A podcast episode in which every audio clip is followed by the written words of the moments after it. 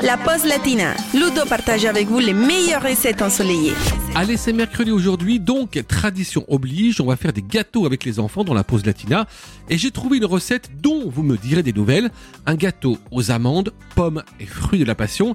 Vous êtes prêts? Alors on y va. Il nous faut pour les courses un yaourt grec aux fruits de la passion, deux jolies pommes, une cuillère à soupe d'amandes effilées, une cuillère à soupe d'amandes en poudre, deux pots de farine, deux pots de sucre, un pot d'huile et trois œufs.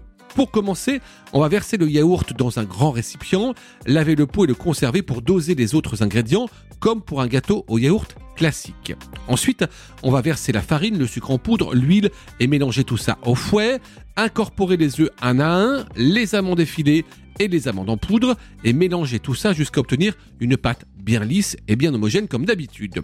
Et puis, on va éplucher, épépiner et couper les belles pommes en fines lamelles. On va préchauffer notre four à 180 degrés. On va beurrer un moule à manquer et verser notre appareil. La préparation donc à l'intérieur. On va déposer les lamelles de pommes sur le dessus sans trop appuyer et parsemer avec quelques amandes effilées pour la décoration. On enfourne environ 35 minutes. On vérifie comme d'habitude la cuisson en piquant avec une lame de couteau. Et ensuite, on déguste ce beau gâteau aux amandes, aux pommes et aux fruits de la passion en dessert, au goûter ou pourquoi pas carrément au petit déjeuner.